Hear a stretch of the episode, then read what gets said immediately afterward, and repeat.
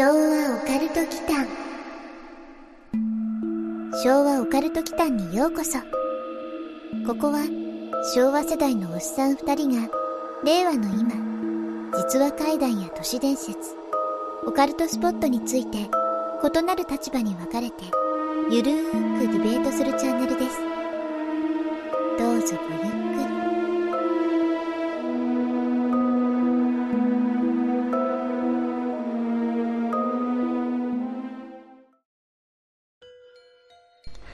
えーはい、皆さん、こんばんは。こんばんは。えー昭和オカルト祈間のマサです。やすくんことやすです。はい。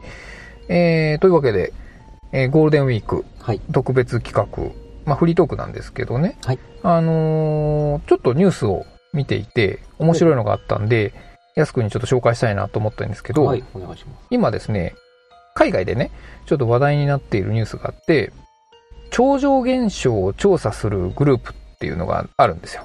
はい。通称 CFIG っていうググループがあって、はい。で、その機関が主体となってね、こう 250K チャレンジっていう企画をやっていて、うん。このコンテストは何かっていうと、超能力を証明することができれば、250K、つまり25万ドルね。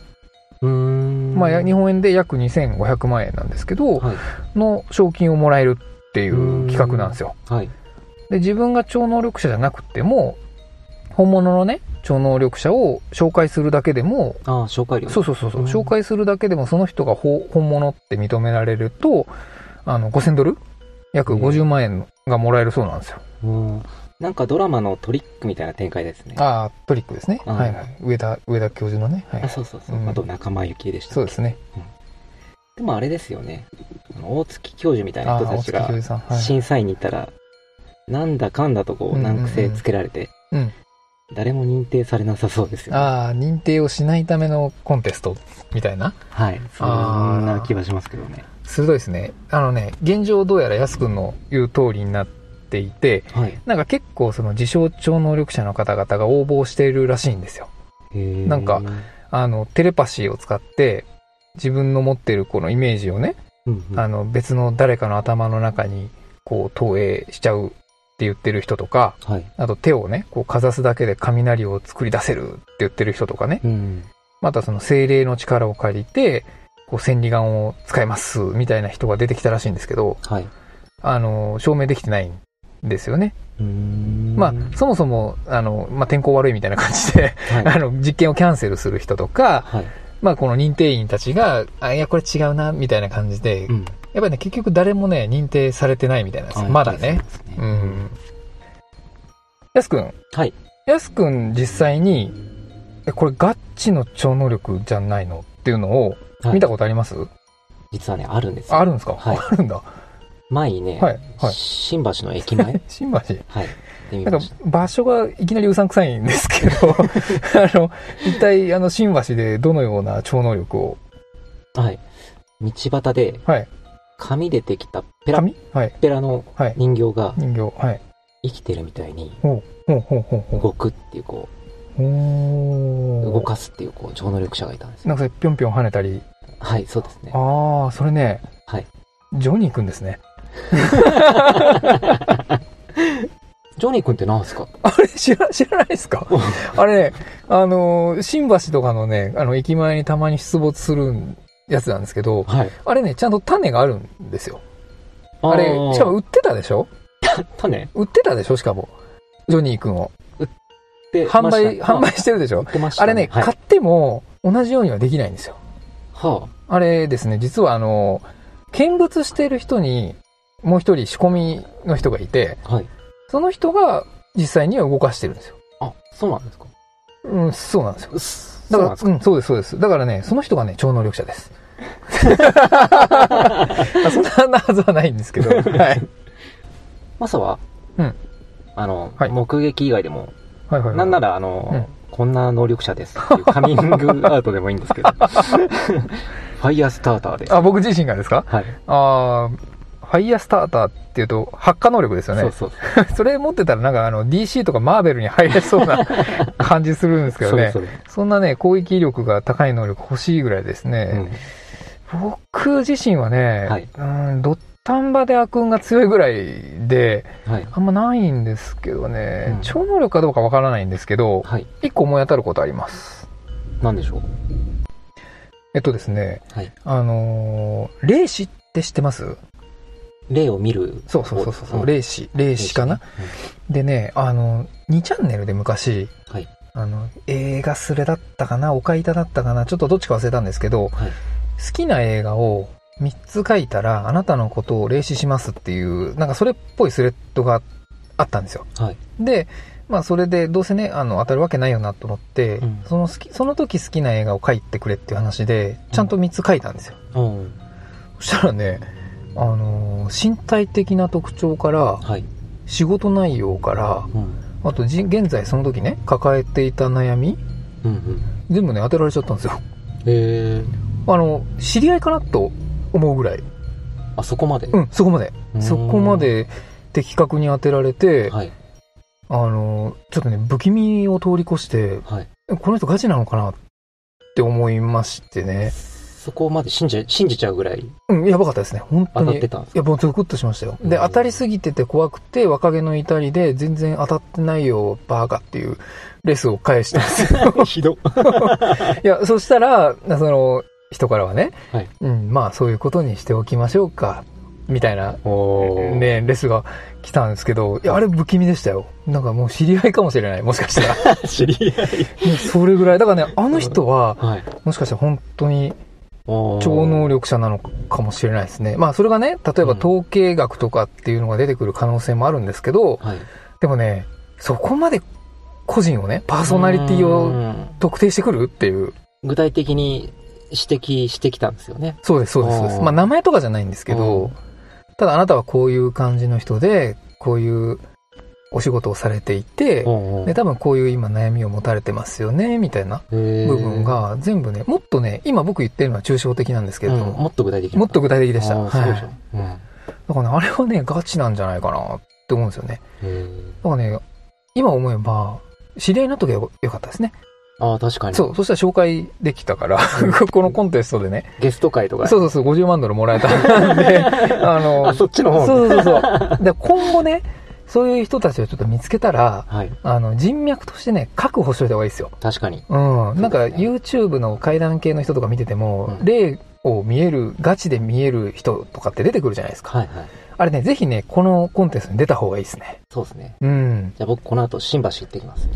であれ、ジョニー君ですからね。うんジョジョジョニー君はね、ちょっと入賞できるかな。うんまあでも、騙せるかもしれないですね。うん。うん。それ面白いかもしれないですね。はい。はい。昭和オカルトはい、皆さんこんばんこんばは。んは。えー昭和オカルト期間、マサです。やすくんことやすです。というわけで、えーゴールデンウィークはい。特別企画はい。というわけで、まあ、あのー今日はゴールデンウィークではないんですけどね。そうですね。はい。えー今回はですね、えー観光業救済の可能性をちょっと探りたいなと思ってまして、はい。廃墟とか、来ましたね。廃村っうん。てあるじゃないですか。うん。的なものをちょっと取り上げたいなと思ってまして、はい。テーマが、廃墟は観光資源になりうるかほっていうテーマでいこうと思ってます。う。はい。そんなわけで、今回はロケもやろうとはいいうことで、はい、そうです。現在車でとある廃墟、廃村。うん。廃村に向かっております。はい。場所は埼玉県の秩父ですね。秩父です。はい。あのー廃墟とかね、廃村趣味の方にはもしかしたら有名かもしれないんですけど、そうですね。まあ僕らも、あのー近くまではね、行ったことあるんですよね。ダムとかあるところなんでね。はい。で、まあ、秩父にね、あの、ある廃村に向かってます。まあ、オカルトジャンルっていうことで、心霊スポットではないんですけれども、あくまでその廃墟、はい。廃村っていうジャンルに絞ってやってみようかなというふうに思いました。はい。廃墟とか廃村っていうと、心霊系もついて回りますもんねう。ん。杉沢村とか。あ、懐かしいですね。テレビで昔よくやってたやつですね。はい。杉沢村。なんかいつかね、なんか懐かしのテーマみたいなので、昭和とかつけてるぐらいだし、やりたいそうですね。取り上げていきたいですよね。一応ね、秩父方面だと、はい。あの、この間の通常会で、新紙幣をやったじゃないですか。はい、やりました。あの時話題にした渋沢栄一さんはい。の、まあ、出身が深谷市っていう近くにあるんですけどね。確かにそうですね。その渋沢さんが、あの、出身してるその村みたいなところも結構ホラーな名前なんですよ。うん。深谷市？あ、深谷市なんだけど、ん。当時その渋沢さんが住んでた村の名前っていうのが、はい。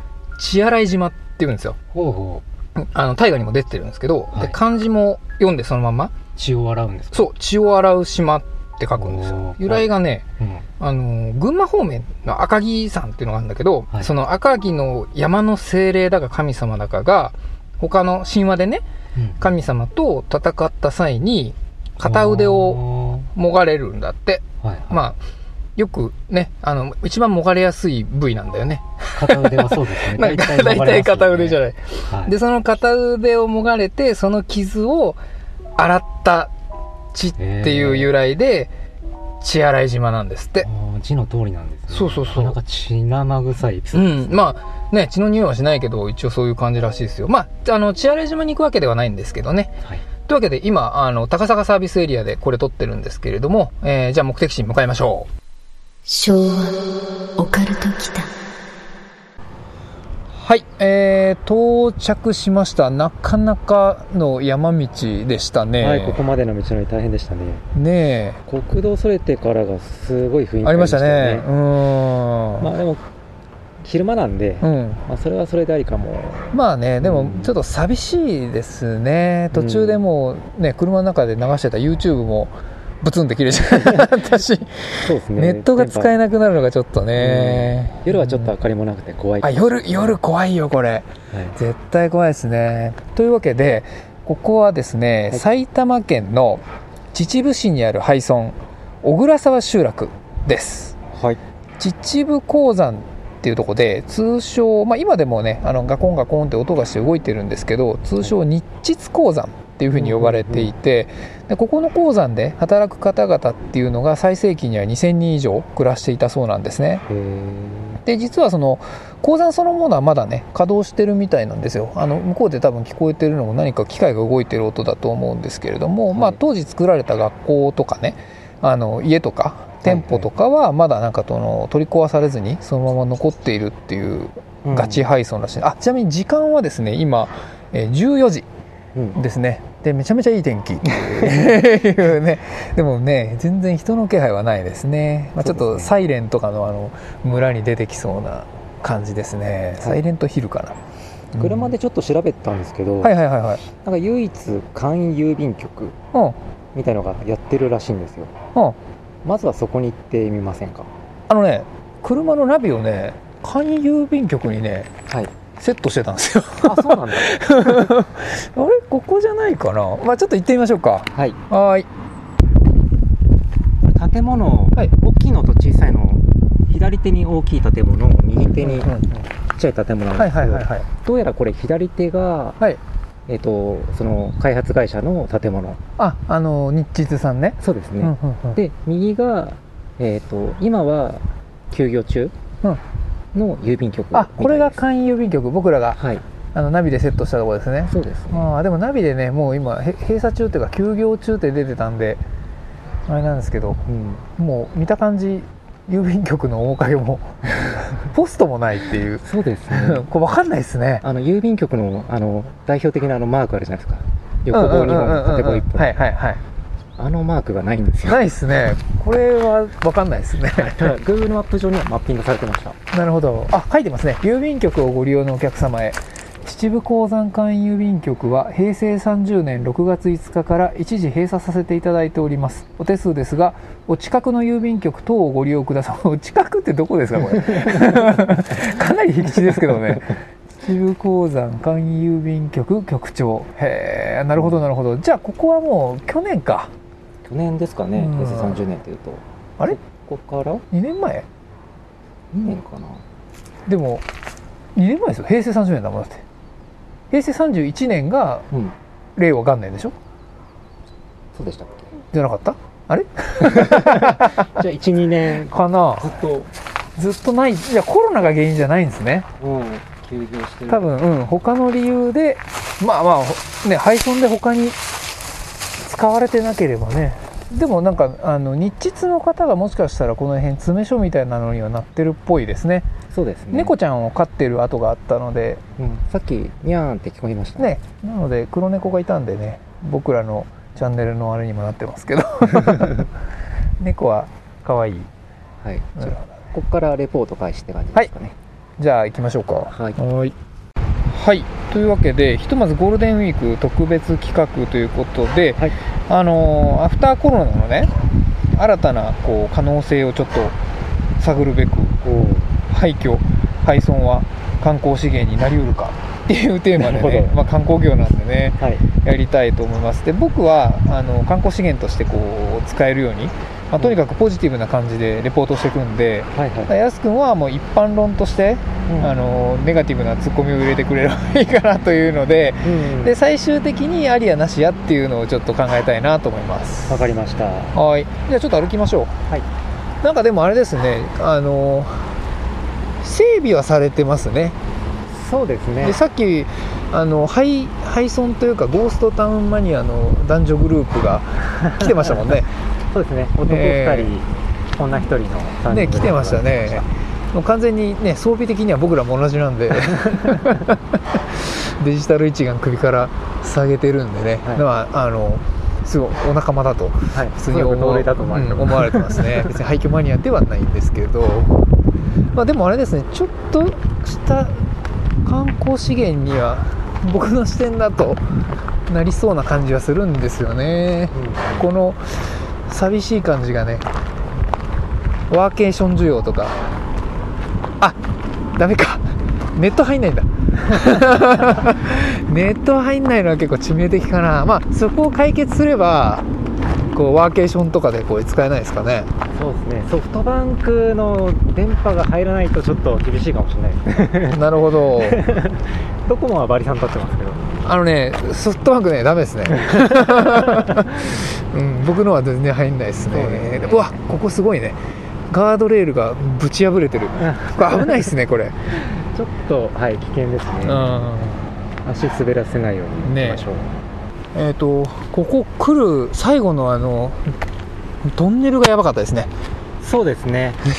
と車も全然すれ違えないようなトンネルって。すれ違えないのに前方からたまたま突っ込んでくる車が 入って200メートルぐらいバックしましたね。僕らの方が先に入ってたんですけどね。そうですね。ちょっと強引でしたね。まあ、譲り合い埼玉っていうやつですよ、うん。埼玉人の精神的な問題ですね、そうですね。まあ、だから交通の部分はちょっと厳しいのかな、うん。滝沢ダムからほど近いんですよね。だからトンネル抜けて山梨県に行くようなところをこう抜けずにひょいって曲がってくるみたいな感じのとこなんですよね。はい。でまあ一っ子一人いないかと思ったら釣り人がいたり ゴーストタウンマニアのグループがいたり。ですね。廃村っていうからなんか想像では一っ子一人いない。ね感じ静までしたり返った感じをイメねージしてたんですけど、あーでもあの錆びた鉄塔とかはちょっとランドマークです。ここのこの村のはい。ランドマークですねあれ。サビタワ錆びたわー。サビタワーですね。サビタワーはすごいあれ観光資源になりますよ。それうん。なんか縮めていっただけですよね。もう大体待ち合わせはあのじゃあサビタワーのサビタワーで。うんサビタワーの下ねみたいな、うんならないよね。うん下もう完全に森だねあれね。サビタワーダメかな。錆びたわはちょっとランドマークにはちょっと弱いんじゃないですか。ダメですか。えー、っと郵便局から結構登ってきたのかな？そうですね登ってきてます。300メートルほどはい。登ってきて下には渓流が音もこれ入ってるかな？多分入ってますよね。はい。ザーって、えーこれより先は私有地であるため立ち入りを禁止。右側は行っちゃダメってことですよね。そうですね。左は大丈夫ってことですね。大丈夫かな。うん。だねこっちが立ち入り禁止みたい。な、はい。様子見ながら。じゃあ左側行ってみましょう。なかなかまあねこういう人気のないところって、まあ、これ夜はねはい。間違いなくこれ地元の心霊スポットになってるはずなんですよ。うん。いやわかんないけどさっきのトンネルはねてかやすくんと一緒だからいいけど、これ昼でもねちょっと一人で来るの嫌ですよ。一人で来れないとちょっと観光スポットには向向かないんじゃないですかね、うん寂しすぎる。あこれ学校じゃないですか、昭和54年度卒業記念樹花水木って書いてるんで。学校ですね、うん。学校からの記念碑。なんか縄が縄があるけど大丈夫？これ。何の縄？なんか何の何をくくる縄だろう。なんかホースを固定してるだけみたいな。あうんこれ学校っすね。あでも残念。ここはあ小倉沢小学校って書いてますね。ここから先へはちょっと行けないようですが一応その学校にたどり着きました。はい絵に描いたような廃校ですね。うん。えっ、と結構もう日実さんのね秩父鉱山さんの所有地というか私有地になっちゃってるのではい学校行けない、がそうですうん、学校もそうですね。だ本当に外から見れるところしか見れないんですけどこれ結構時代を感じますね、はいガラスも割れちゃって下に散らばってますね。危ないね。はでも中見てみこれ。あの扇風機とか懐かしくない？おばあちゃん家にあったやつだよね。あの YouTube 側にも画面出しますんいそうでですね。はい。そしてその下ブラウン管えブランカ？ほらブラウン管のテレビがありますね。あ本当だ。扇風機も確かに時代を感じる昭和のか型番みたいな感じですよね。ねえあれなんかあのちょっと歴史博物館の昭和のところに行くと あるような真四角の、ね、ブラウン管とあとこたつがある感じですね。これ中入れないのが残念ですうん。ねおそらく私有地だと思うんで。うん、これ以上はちょっと行けない感じですね、まあこれ自体をねちょっと観光資源にするのは難しいんですけどこの古い学校をリノベーションしてワーケーションとかダメかな。ああなるほど。古民家的な？そうそうそうそうそう。うんうんうん。結構内装は綺麗にしてみたいな感じですか？うんまあこれ綺麗にするの大変でしょうけどね。あ黒板もあるね。残ってますね。あちょっとリノベーションするにはうん厳しいですかね。はいというわけで小倉沢はい。集落でした、ちょっと見れるところがここは少ないけどまあ静かに過ごすにはいいのかな。そうですね。まあネットがね環境によってはもうキャリアによっては使えないから そういう意味ではこうね属性圏から離れてのはいいんじゃない。まあでも結局ここに限らずなんですけど、はい。そのネットがね、ネット、うん。まあ、別にもう廃村だから今現在ないっていうだけで観光資源にするにはまず必須なんで、まあ、ワインハイが使えて、まあ、この景観であればそのワーケーションとしてはいいのかなと思いましたよ。逆にうん。あんまりその観光観光してるとあのあなるほどね。そうそうバケーションの方に寄っちゃうんで、うん。観光スポットというよりはなんか西洋地みたいなそんな感じですか？そうそうそうそう。ワーク寄りのワーケーションの人っていうのも結構いて僕もそうなんですけど割と行くと8割はもう仕事してるみたいな感じなんで。そうそうそう。そういう人はね逆にこういうところの方がいいのかも。あここ登れそうですよ。ちょっと行ってみますちょっと行ってみましょうか。はい。なんか変わった感じの。まあちょっと足元危ないんでねはい。一回切りますね。ちょっと小脇のね少し段差を階段状みたいになってるねところを上がったら、あの廃墟がありますね。はここでも見晴らしいから長屋みたいになってるんですけどね。いそう。アパート的な感じなんですかねね木造で。よいしょ。あうん。間取りは一緒ですね。あやっぱりねなんかこれじゃああれですかね鉱山で働いてた人たちの住んでたところですかね。6部屋ぐらいあるんですね。うん。でもこれあれですねリノベーションすれば なんか弓矢みたいなの置いてますけどね。ななほら。なんですかあれ。ハンガーですかね。あえあれハンガー？ああおそらく。へえ手作りのハンガーじゃないですかなるほど。竹で竹と糸が、そのまま弓矢にもできますよあれ 飛ばないでしょ。あれは厳しいですね。でも景色はねあの日秩さんがよく見えますね。ちょっとここまで否定派できたんですけどこの長屋、6室うん。ちょっとリノベーションしてありですか？ありですか？ワーケーションするのはありですか？はないかもしれないですね。来ました。なんか一日と入れないかもしれない。日帰り？日帰りコースですかねちょっそうですね。まあ何もないっちゃ何もない。うん。間取りぐらいしか残ってないっすね。あらあらなんかビール瓶が。宴会した後ですかね。わかんないけどなんか古い感じのビールのあれじゃないですか？これキリンの。すごい昔のキリンビールの。あれですね。気をつけてくださいね。はい。あなるほどね。まだなんかあトイレですねここがトイレなんだ。手前にもトイレっぽいのあったなと思ったあれ何ですかかね？あっちが台ですかね。うん。こっちが小かな。しょうかな？なんか道この地面に埋まってるものに時代を感じる。すごい古いですねこれ。いつのですかね？札幌ビールの。札幌ビールって書いてます。うん。だってほら、ああすごい。ワンスターだ。プルタブのあれですよ。すごい古い時代を感じる。これは？何ですかね。万丈特級焼酎。万丈わへかんないですけどね。なかなか。僕らは飲んでこなかったデザインのビールと焼酎。そうですね。全然わかんないですね。なんかデザイン的にはオリオンビールみたいですもんね。沖縄の。わかる。へえじゃあここは完全に鉱山の方々が多分住んでる場所でしょうね。だったんでしょうね昔は。場所だったってことでしうんょうねちょっとじゃあ画像もね YouTube でお見せしますね。はい。はいというわけではい。ちょっとまあ廃村ではあるんですけどなかなかここはねあのー足場が脆くてそうですね。危ないですね。うん。まあそれはまあしょうがないんだけどまあまあリノベすればなんとかっていう感じではありますけどね。さっきそう、ね。リノベすればワーケーションにはいいかなと思ったんですけど、うん。はいさっきの長屋？はいはいはいはい実は1階と2階に分かれてて、はい。その間の壁がこうちょっと崩れかあー。一部屋さ 鹿が住んでる部屋ありましたよね。あれ現役のし鹿の部屋ですよあれ。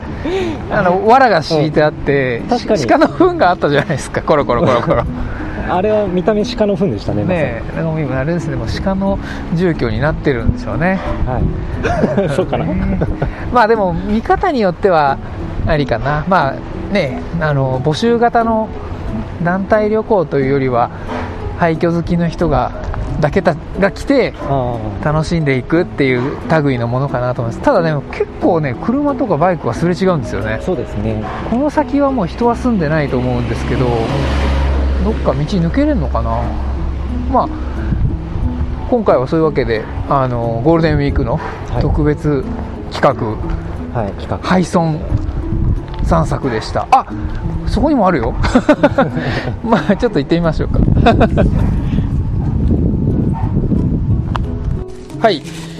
最後にちょっと見つけたのがその今現在唯一やってるというその勧郵便局から近いところなんですけどはいこれはあれだね年代物のものは確かにあるんだけどほらあのブラウン管のテレビとかも置いてあるんですけどなんかこの洗濯物のね跡とか酒瓶とかを見ると、ん。おそらく最近ではないけど不老者の方々、うん。ホームレスの方がもしかしたらここ住んでたのかもしれないですそうですね。ねスミカっぽい感じがね。残ってます。あのほらこれ完全に洗濯物吊るすあれじゃないですか。ロープっていううのん、なのでここはちょっと違うかなっていう感じですね、まあ、夜来たらだいぶ雰囲気はありそうですね怪奇酒とかには向いてるかもしれないですうんなるほどじゃあまああれですねまあ本当にリノベ次第かな観光僕も観光業なんでね、まあ、これこれちょっと記事にしたいなとは思うけどうん書けるかなここなかなか厳しいかもしれないですね、まあでもねあの静かでいいところではありますね自分でなんかあのコーヒーをね飲みに来るぐらいだったらいいかもしれないです。ああなるほどね、うん。自分専用の喫茶店みたいな感じですか？そうそうそうそうそうバーナーでこうお湯沸かしてコーヒー飲むとかね。そういうのにはいいかもしれないですね。それは否定派的にも賛成です。お否定派的に賛成ですね。なるほど。というわけで今回のテーマに関しては、はい。まあまあうーん中途半端なケツではあるんですけれども、まあ環境によってはありかな。うんでも環境を整備するとこのは廃墟廃村好きの人たちがほほらさっきのグループもやっぱりそうだったけど、はい。そのね注目するポイントが僕らと同じじゃないですか。その 地中にさ埋まっている瓶がこれいつの？っていう年代物であるっていうねはい。ラベルも貼ってないやつを掘り起こしてたじゃないですか。だからけそういうのがなくなっちゃうっていうのは、ね、自然じゃなくなるってことだから,、らまあそのままそっとしておいた方がもしかしたらいいのかもしれないっていうのはありますよこのねままの状態で宣伝できるならいいかもしれない。ですね、はいまあちょっとね、あのー今回は埼玉人の2人なんで埼玉県の 配送に来たんですけどまたなんか行きやすいところがあれば、は改めて行ってみるのもいいかもしれないですね。そうですね。はい。ありがとうございました。ありがとうございます最後までお聴きくださり、ありがとうございました。チャンネル登録もよろしくお願いしますね。